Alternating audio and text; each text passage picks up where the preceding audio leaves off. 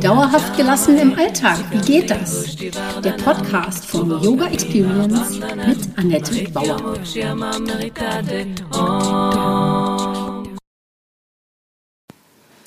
Hallöchen, willkommen zur Podcast Folge 9 zu Dauerhaft Gelassenheit. Heute geht es um den Begriff Gesundheit. Was ist Gesundheit und woran mache ich fest, dass ich gesund bin? Wir schauen darauf, wie die Weltgesundheitsorganisation das definiert. Dann schauen wir auf, aus der Perspektive des Ayurveda darauf und wie der Yoga das versteht. Dazu holen wir dann das Konzept der Koshas hervor. Die Definition für Gesundheit der WHO besagt, Gesundheit ist ein Zustand vollkommenen körperlichen, geistigen und sozialen Wohlbefindens und nicht allein das Fehlen von Krankheit und Gebrechen.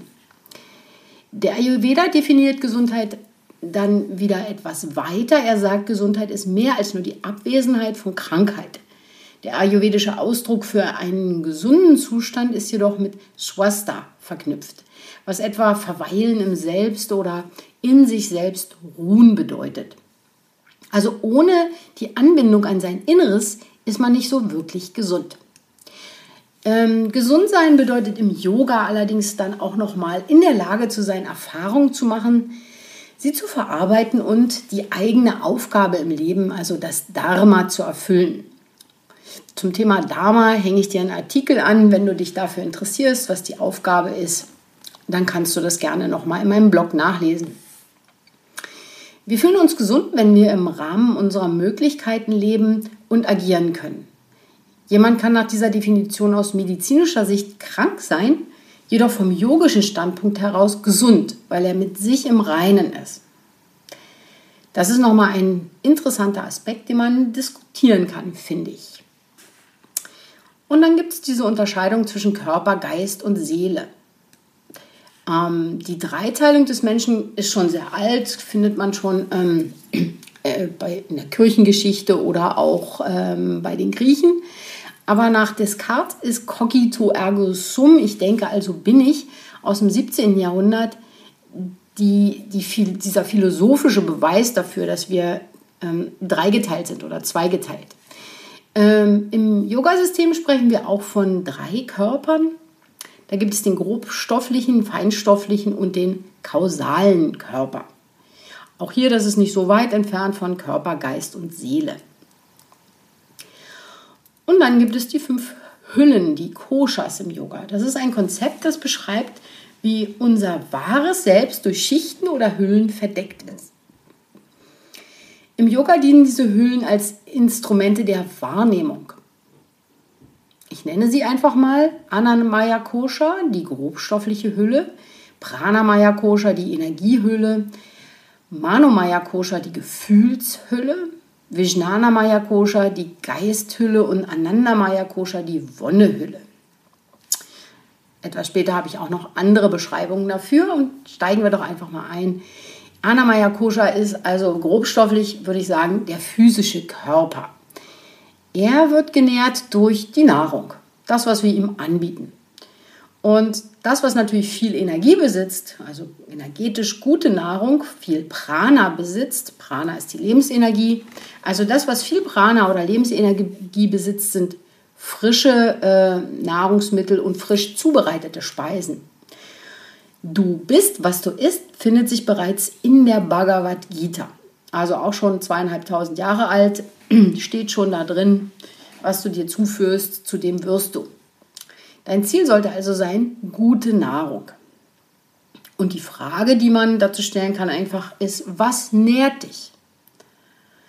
Pranayama Kosha ist die Vital- oder Energiehülle.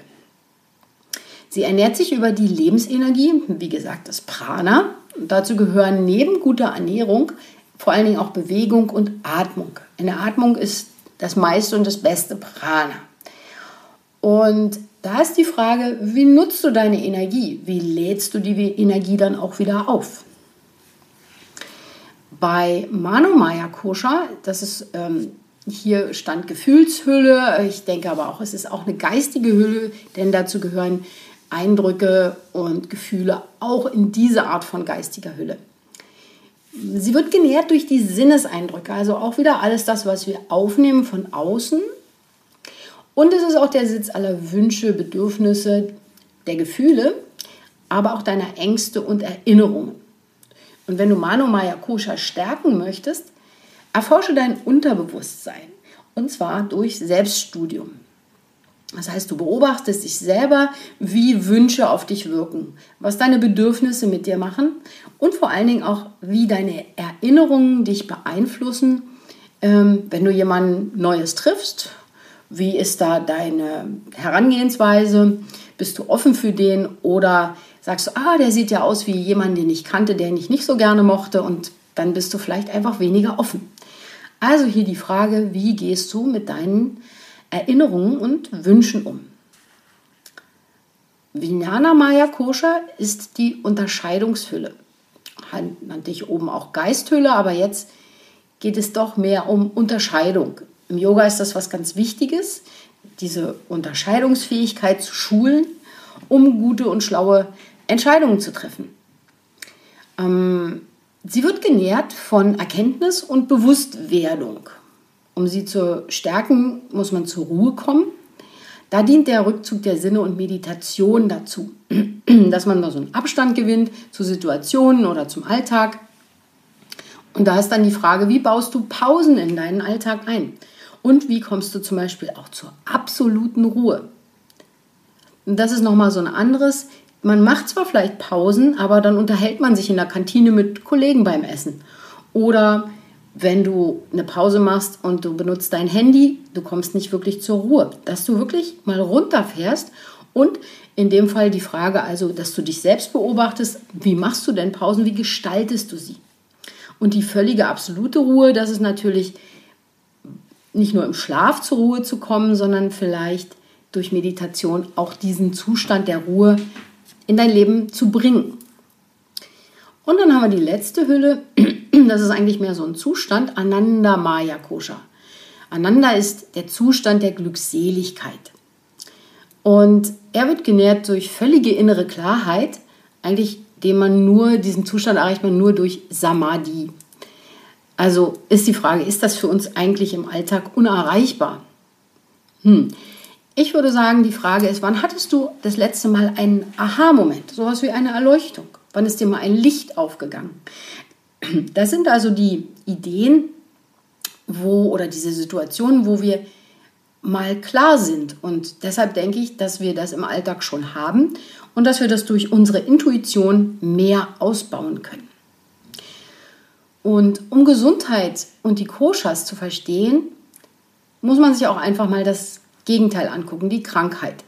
Und Krankheit wie entsteht Krankheit nach diesen Konzepten und wie wirkt es sich auf alle anderen Koshas aus. Also wenn in einer Hülle etwas in, äh, passiert oder zu wenig ist oder zu viel, wie wirkt sich das dann auf diese Hülle aus und auf alle anderen Bereiche auch. Okay, die Krankheiten der Hüllen, der ersten Hülle, ähm, des physischen Körpers, das können kleine Magenverstimmungen sein oder Unfälle oder auch vielleicht mal eine Infektion. Soweit nicht weiter schlimm, das passiert halt mal.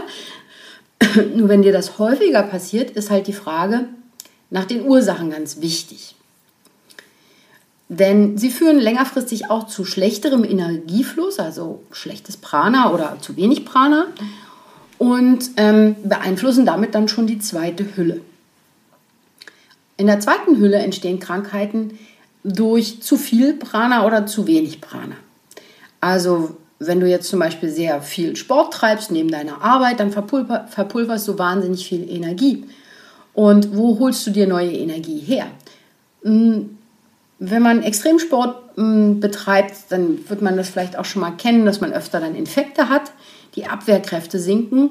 Und das beeinflusst natürlich auch alle anderen Hüllen, also den physischen Körper natürlich, aber dann eben auch die nächsten Hüllen. Die dritte Hülle Manomaya Kosha, also der Geist, da geht es um Verunsicherung und vielleicht emotionale Konflikte. Wenn du Enttäuschungen erlebt hast, Trennung, Streit, das erschüttert den Menschen und blockiert wiederum den Prana-Fluss. Auch auf physischer Ebene, also im ersten, in der ersten Hülle, führt es zu Verspannungen, Herz-Kreislauf-System, Verdauungsproblemen und auch wieder hier das Immunsystem. Bleiben diese Störungen bestehen oder sind Konflikte, Enttäuschung, Trennung, Streit öfter da, dann führt es, kann es zu Depressionen und Burnout führen. Ähm, in der vierten Hülle, da geht es dann aber um größere Störungen, dann zum Zweifel am Lebenssinn, zum Beispiel durch Rückschläge, Schicksalsschläge.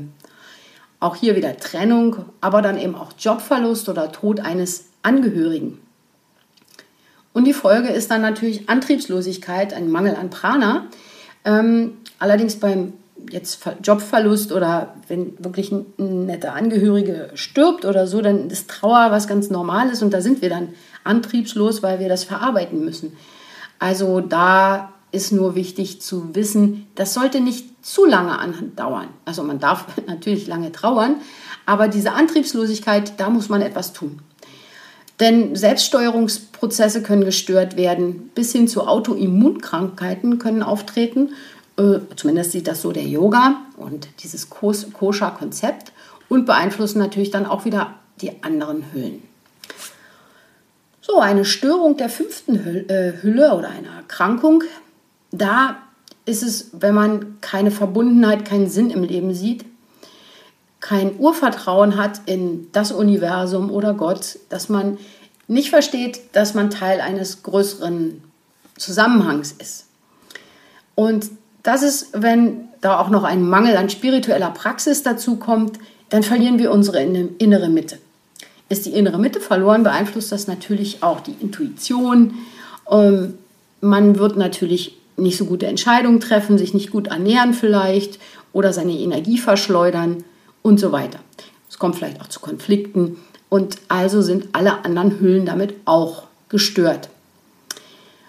Jede dieser Störungen auf der einen Ebene beeinflusst also alle anderen Unfälle, führen zu schlechtem Pranafluss, ein emotionales Leiden führt zu unklaren Denken und dadurch dann auch zu schlechterem Zugang zur Spiritualität.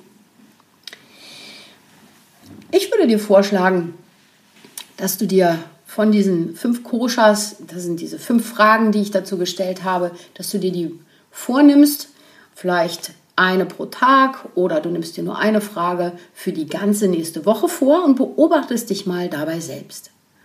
Und die Reihenfolge ist egal, es fällt aber sicherlich leichter mit dem Körper oder dem Atem zu beginnen. Und da finde ich dann wieder ganz interessant, was du feststellst, was deine Erkenntnisse sind und teile das dann auch gerne im Kommentar. Ich bin sehr gespannt, was du entdeckst und nächste Woche schalte auch wieder ein, wenn es dazu kommt, dass wir uns über Yoga-Hacks im Alltag beschäftigen. Ich freue mich auf dich. Das war Dauerhaft gelassen. Wie geht das? Der Yoga Experience Podcast mit Annette Bauer. Wenn du mehr davon in deinem Alltag einbauen möchtest, abonniere gerne meinen Podcast. garden